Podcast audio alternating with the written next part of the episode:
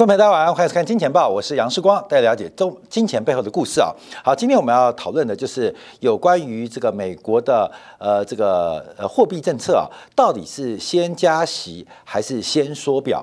那目前呢，直观主观察应该在十一月四号会有进行先行缩表，就是退出这一千两百亿每个月的一个宽松刺激方案。可是我们今天啊，还是要带出我们之前做出的一个假设，就是目前美联储我们初分为一派是炒房派，一派是炒股派。那炒房派跟炒股派，他们之间出现了很大的斗争跟矛盾。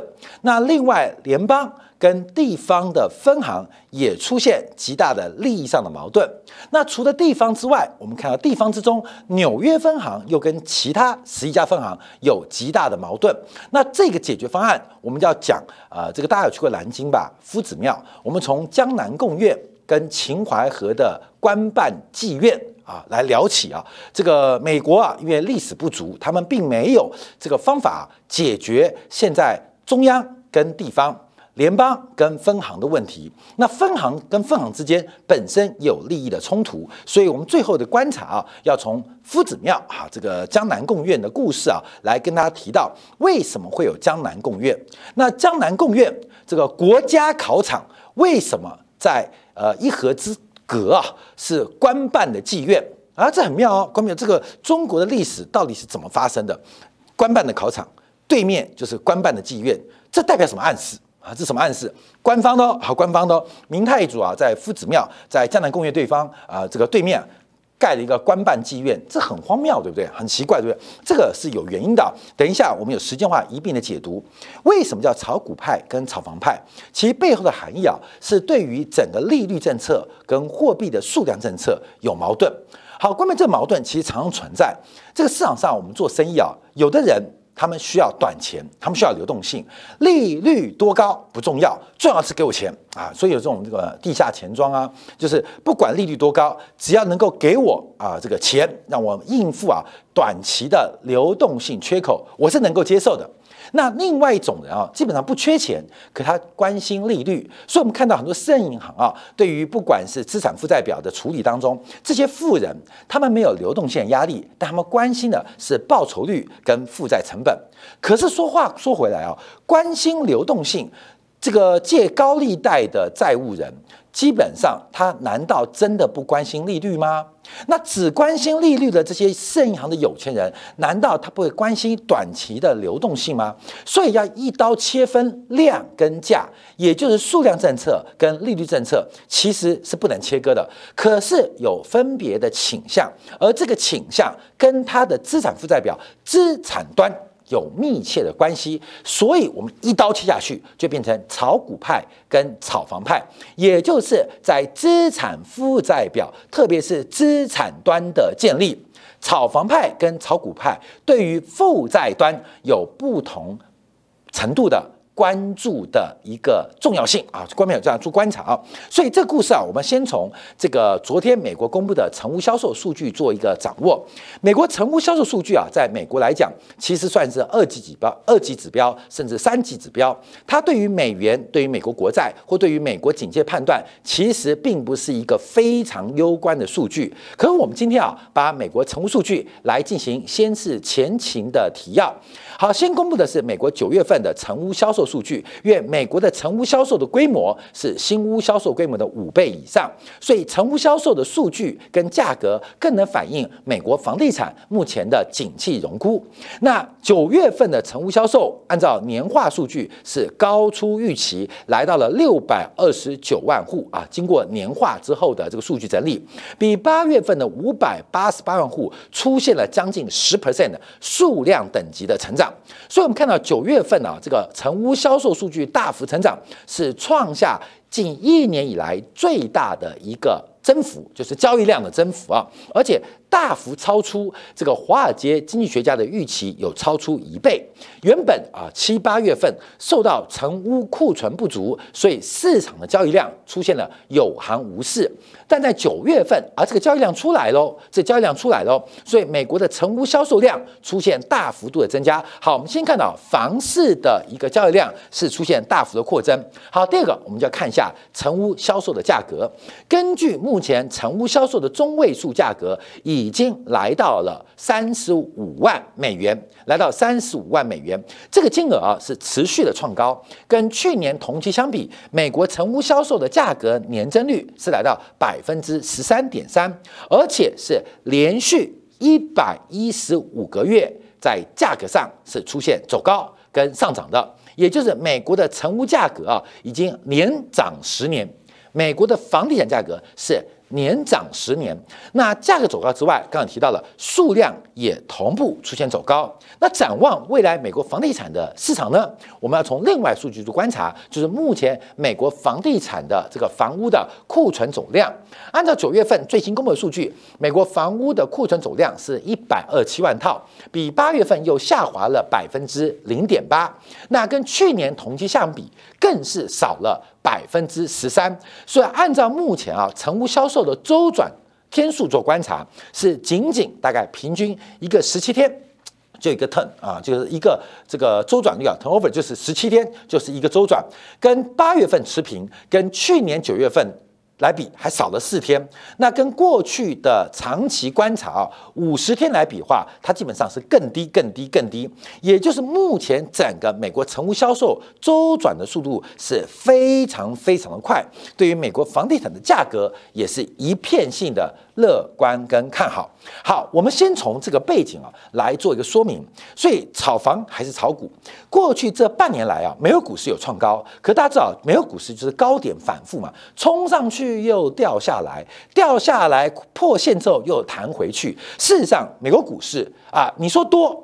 它也多，你说它转弱，它也常常转弱，就在一个狭幅区间来回的震荡，不像是美国的房地产啊，是一路的走高跟喷出。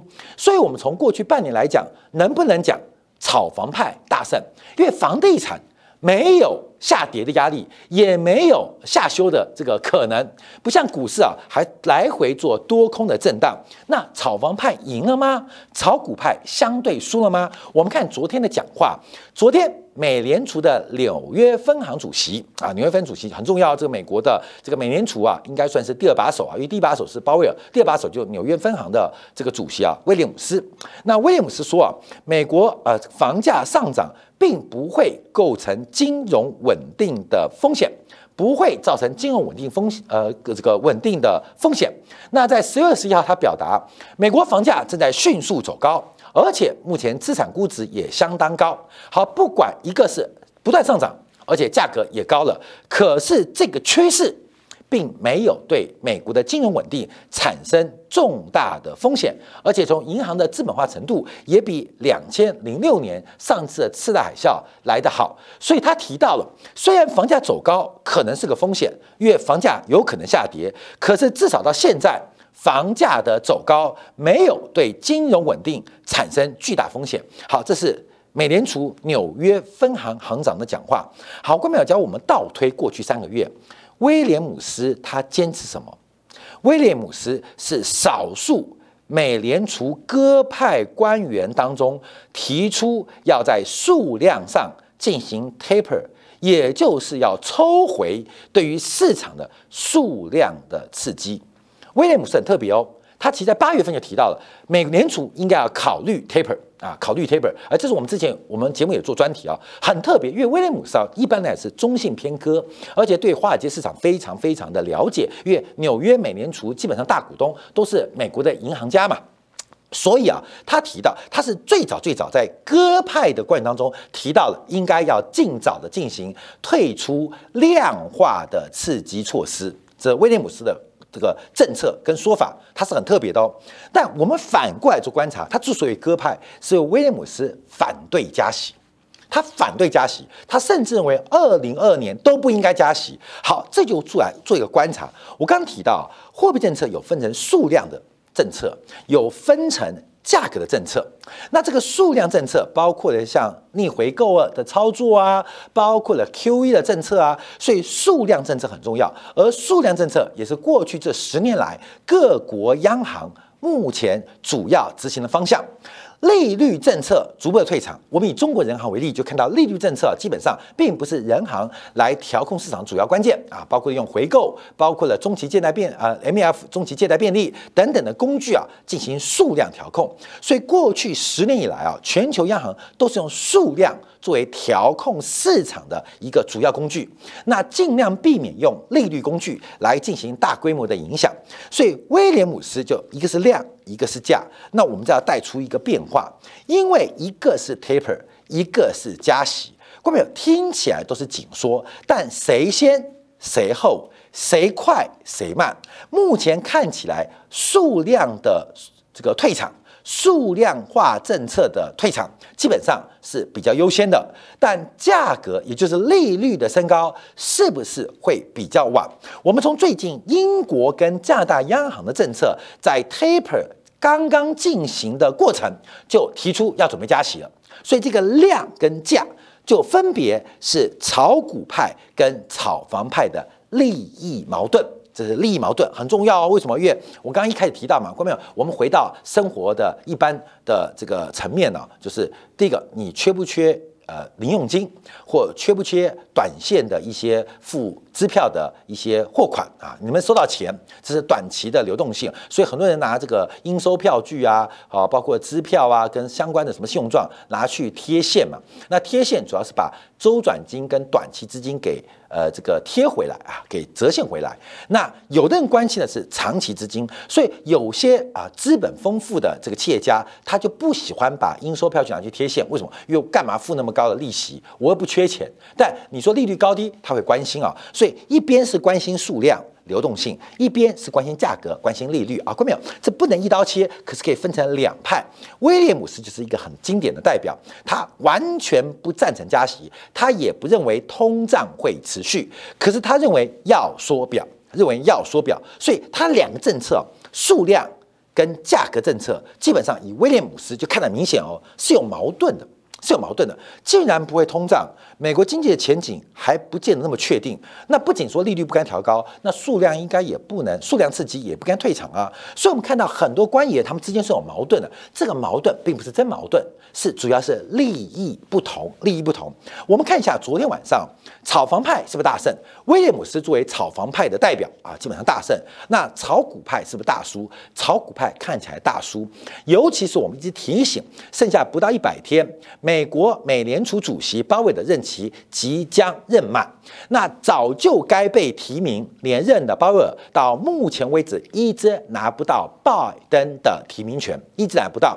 所以啊，在这边啊，昨天美联储忽然丢出了一个新的交易新规，也就是严格要求美联储的官员们对于股票、对于相关的资产有极为严格的。限制极为严格的限制，也就是这些政策制定者跟高级职员，他必须提前四十五天进行这个报告，就是我要买股票，我要买股票，我四十五天前要宣布报告。关闭就妙喽，就妙喽。关没有？你去回想台北股市过去的惯性，今天台北股市相对呃在反弹嘛。假如是四十五天前，四十五天前，或是六十天前，假如决定要卖。我看就是通知要卖嘛，因为我要先预告嘛，他会卖在最低点哦，他卖最低点哦。那最近看到，哎，这个每个都股神就觉得上礼拜我们事后论哦，上礼拜是台北股市的低点，我决定要买，你要先通知，四十五天后再买，过没有？那会不会买到最高点？看样子有可能哦，也就是美联储的新交易新规，完全的限制美联储官员对于股票投资或股票周边资产投资的可能性啊。那为什么这样做？因为投名状嘛。就是炒股派认输了，以后我再也不炒股，我再也不炒股了。所以鲍威尔试图拿这个投名状，牺牲了所有美联储的政策制定者，还有高级职员永久这个生人生事业对于股票市场、对于投资理财的限制。这鲍威尔坏透了，你知道吗？你这样限制，你交出这个投名状以后，生生世世美联储的官员跟制定者对于股票投资基本上都是绝缘体啊，都是绝缘体。那这会产生一个问题哦，就会影响未来很多产业界人士进入美联储任职的可能性。啊，为什么？因为美联储官员薪水很低嘛，很多高盛的总裁啊、合伙人，他们愿意进入美联储官员。第一个就是啊，没关系啊，我不领那个薪水，我为国家服务。那薪水怎么办？没关系，我可以靠自己的理财，呃，把这个钱赚到。那现在把这个门关掉，就代表未来很多摩根啊、高盛的这些呃董事合伙人或经济学家不愿意去美联储上班。你懂意思吗？为国服务的成本太大了。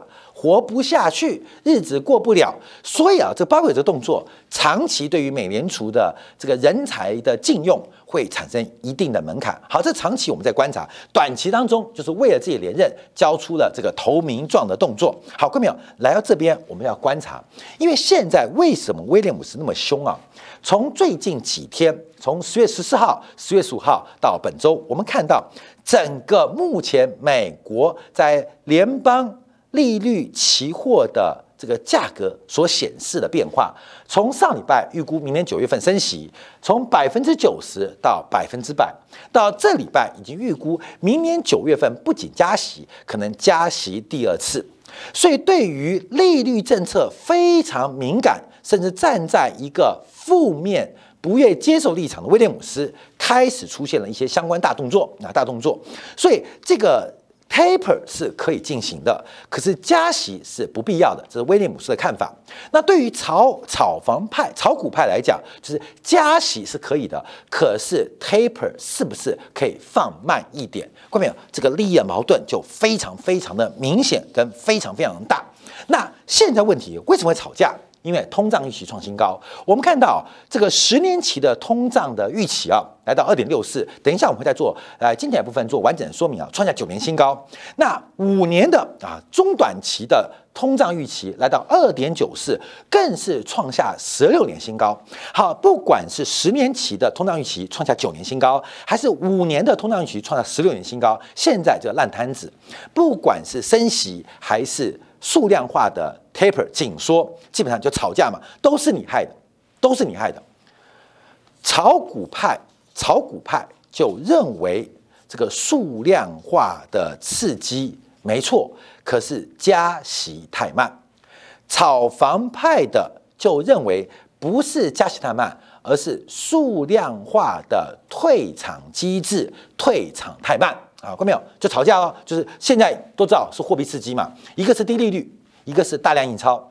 那炒房派他认为不是利率的问题，是钞票印太多；炒股派认为不是钞票印太多，是加息太慢。看没有？大家开始互相推锅。好，除了这威廉姆斯啊代表这个炒房派之外，其实威廉姆斯跟其他十一个分行目前看法也相反。为什么？因为。纽约分行的利益是极大的，它在华尔街，它的金融市场跟金融利益是极大的。为什么我们刚刚节目一开始要提到江南贡院？为什么中国会有八股取财的八股文取财的一个呃这个方法？我们都知道八股文很蠢啊，固定的格式，那几篇书念完就可以考了，把所有的官员都变得呆呆的，真的是这样吗？真的是这样吗？假如你会批评八股文的话，就代表其实你不更更不了解深层中国社会流动的危机啊，流动的危机。为什么八股文？你以为皇帝都是笨蛋吗？用的官员都只会死读书，而且就读那几本书写的那个八股文体，基本上好无聊，好封建。你以为皇帝都是笨蛋吗？有笨蛋，但都是笨蛋吗？当然不是。那为什么要这样取材？为什么要取材？那我们从江南贡院，南京的这个江南贡院啊，也叫金陵贡院来讲起。去过南京都知道夫子庙啊，夫子庙是一个非常呃值得大家一去的地方，因为吃太好吃了，太好吃了。尤其南京的板鸭基本上好吃到歪掉啊，好吃到歪掉。所以这个去南京一定要吃鸭啊，去吃鸭啊，关键很妙啊。这个越讲越差。这个有人台湾人是要吃鸡补嘛，说吃鸭很毒，吃鸭很毒。这闽南人哦，闽南人说吃鸡补，吃鸭很毒。闽北人、福州人刚好相反，鸡很毒，鸭很补。啊，这真是啊！你认识几个闽北、福州人？跟我们台湾是闽南人，闽南人的移民比较多嘛，所以台湾人是觉得吃鸡补，鸭很毒，鸭不能吃多，因为鸭很毒啊。结果没有，那老一辈就说鸭少吃，鸭很毒，鸡很补。到了福州啊，到了闽北啊，刚好相反，鸡要少吃，鸡很毒，鸭很补啊。各位没有，这个是风俗习惯的变化。南京啊，就是这个。南京为鸭很补。鸡很毒，所以南京人吃鸭啊，不吃鸡。相对相对相对，台湾人知道鸭很毒，还不知道要吃鸭，板鸭、烤鸭、片鸭拼命吃啊。所以这相对概念。那夫子庙大家去过，但夫子庙很多人只吃只看看表演，很少人就去江南公园参观。为什么？因为门票很贵啊，门票很贵。要去夫子庙，就要一定去江南公园，那是中国最大的考场。你一定要去江南公园看了之后，才会知道为什么。在明太祖的这个时代，要在江南贡院国家考场前面设立官办的妓院，很妙哦。你能想象国家考场隔一条街前面就是国家妓院啊？国家妓院真的，这真的，这真的。秦淮河畔妓院多嘛？这妓院很多，这是官办的关系。官办的还不是民办的，民办就知道秦淮河旁边，秦淮整条都是官办妓院啊，很妙。就一条河啊，一条河，考不上的不要难过。不要跳河，你游过河去，人生还有第二春啊！人生第二春，这个意义在什么地方？为什么八股取士？为什么在夫子庙的江南公园当中，对面是妓院？其实反映到、折射到，其实当时的社会环境跟背景。关妹，你去想象哦，在那个年代，在那个时候，资讯跟知识不流通的背景当中，其实书是一个很昂贵的奢侈品。资讯、知识是一个非常重要的阶级的代表啊，阶级代表。所以以前不是说女生不要读书吗？男生读书啊，这都是阶级概念啊。所以以前啊，在江浙集团啊，江浙江浙一带啊，这些富人，这些靠从商、从制造业的呃这个手作坊的，累积大量财富。那累积财富能干嘛？可以给自己下一代进行大量知识上的投资跟这个补强。所以啊，假如你真要考试，我告诉你，湖南人呐、河南人是考不过江浙人的。为什么？因为江浙一带他们补习班很多，你知道吗？反正你要读书，读杂书，关没有？你买得起吗？以前的书很贵哦，以前书有钱不见买得到哦。所以江浙人有钱。可以下一代投资，他不仅能买书，他可以买到很多书。买到很多书之外，可以请夫子、请老师来开班授课。所以，假如要比考试的话，没有人，没有各个地区，四川呐、广啊、广东还强啊，湖南、湖北、河南，你考不过江浙人，你考不过。所以为什么？你看当年啊，这个江苏有个地方叫南通，南通的状元特别多。南通状元特别多，是南通人比较聪明吗？你像福州、福建，福州的进士举人特别多，难道福州人比较聪明吗？关没有？那是结果。这个结果反映，不管是福州，不管是南通，他们都是一个做生意、贸易交流的地方，所以这边人很多富人就很有钱。一旦有钱，透过做贸易关系，就知道知识跟增广见闻的重要性，所以会把大量的资源来进行。买书请家教啊，就是补习班的前身啊，就补习班嘛。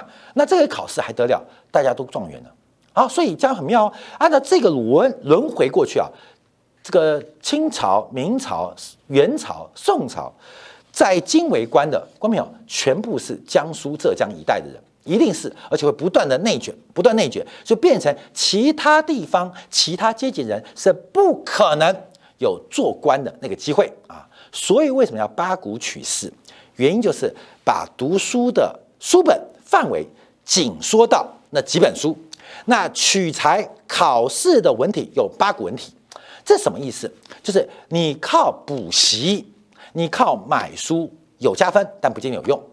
只要你愿意背，只要你愿意练，你都有机会考试一举啊！这个寒窗苦读十年问，一举成名天下知。所以把范围缩小，而且把这个考试格体限制，这个很重要原因就是要扭曲社会不平等的。有钱人是有钱人，可在对于权力、对于名位的争当中，你不能靠你的资本优势取得太多优势。相反的啊，江浙人这边叫做《论语》，《论语》啊，爸爸来了，《论语》。翻开来对，《金瓶梅》啊，你懂吗？呃，这边有孔子说，论子曰，啊，西门庆又跟谁谁谁发生什么关系？所以书越多的人啊，钱越多的人，买书杂书越多的人，基本上考试反而不利。这就是一个长期社会稳定过程，在地域上差别进行一个稳定。好，我们时间关系啊，为什么讲这边？美国因为历史的不够。美国人对于文化跟文明的认识不同，所以目前会碰到联邦跟地方的矛盾，地方跟地方，纽约分行跟其他分行的严重矛盾，而这些矛盾的爆发，使得美国目前在加息的节奏当中大乱手脚。这是我们可以做判断的，到底要 taper 还是要加息？现在是大乱手脚。世光啊，花点时间讲了中国为什么八股进士，为什么在江南工业对面是南京的国办妓院？那是一个大环境的背景啊，妓跟娼是不一样。你不要听到妓院就想坏，妓是卖艺不卖身。仓才是卖身不卖艺，当然也有卖艺又卖身的啦。所以在那个环境当中，对于江浙集团的第二代，他们考试跟去追求一些异性的呃特殊表演，那是一个很正常的生活文化。所以明太祖在南京贡院，他不仅要取材。他也要取财，一个是才华的才，一个是经营财货的财，我两财通取，这就是一个历史的变化。好，时间关系，我们先讲这边。但问题我们要观察啊，这个矛盾会有什么影响？整个通胀预期的失控，这个通胀预期一旦失控而且固化，会对于货币政策又有什么影响？量跟价。炒房跟炒股派的斗争会延续到什么时刻？在十月四号美联储的关键利率会议做决战吗？这个决战结果会有什么样的方向？我们休息一下，稍后在精彩部分，我们把下半段做进一步的解读跟说明。